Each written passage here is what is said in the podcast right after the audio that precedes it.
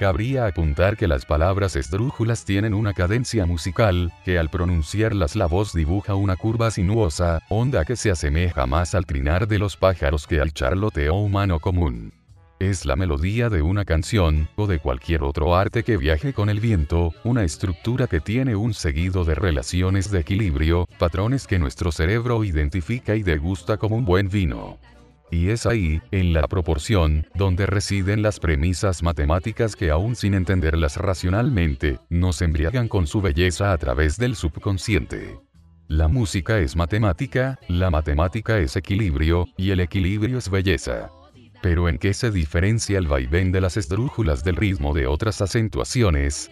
Puede que la respuesta esté en su situación privilegiada, antepenúltima, que en el narrar silábico de la voz, al empezar desde la cola, corresponde al número 3. Desde la triada armónica 1, 3, 5 hasta la Santísima Trinidad Católica, Padre, Hijo, Espíritu, o la Trimurti hindú, Brahma, Vishnu, Shiva, el 3 se manifiesta como representación por antonomasia del equilibrio. El 1 es la concreción y la totalidad, el 2 es la contraposición y la complementariedad, y el 3 es la vida, el movimiento y el espíritu. Infinitos son los testimonios de la mística de este número, que por algo es la primera figura geométrica posible. Es las tres fases de la existencia en términos globales, nacimiento, vida, muerte, y en términos concretos, pasado, presente, futuro, es el gris que nace del negro y el blanco, y junto a sus padres, permite los matices. Por ello, la esdrújula no es tan siquiera una palabra, sino más bien un salmo religioso a la perfección del universo, que por la cábala que teje las proporciones de la realidad, ensalza el espíritu de quienes la pronuncian. Digamos, libélula. Y esto es un sofismo, que ha argumentado con medias verdades ciertas mentiras podríamos fundar la iglesia del antepenúltimo día final, o consagrar nuestras míseras vidas a idolatrar las esdrújulas, aunque quizás, antes, hubiéramos debido de analizar con más rigor los hechos. Pero la sandez del discurso sobre la mística de las esdrújulas se vuelve congoja, cuando comprobamos que varias de nuestras creencias más arraigadas siguen el mismo método argumental. Dicen que los seres vivos son vivos porque se reproducen por sí mismos, sin necesitar ayuda externa, la muletilla final es para excluir a los incómodos virus, todo se ha dicho. Pero supongo que, por sí mismos, no debe tener en cuenta el medio o los nutrientes específicos que el ser vivo necesita para reproducirse.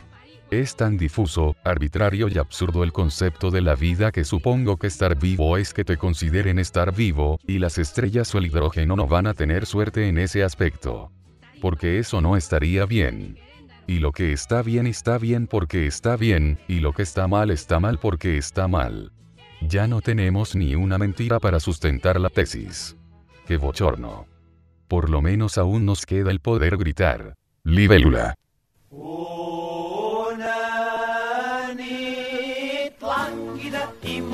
Insípida per vies cèntriques va caminant sota la típica finestra gòtica a cops de citra va recitant. Niña purísima de paz angélica que entre las sábanas flapando estás Ábreme de tu alcoba cálida que ni los pájaros lo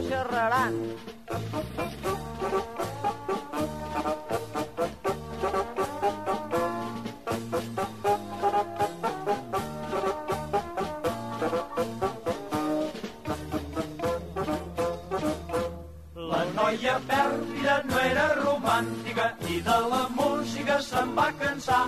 Escolta, Fígaro, deixa't d'esdruixoles, escapa la cintra i fot el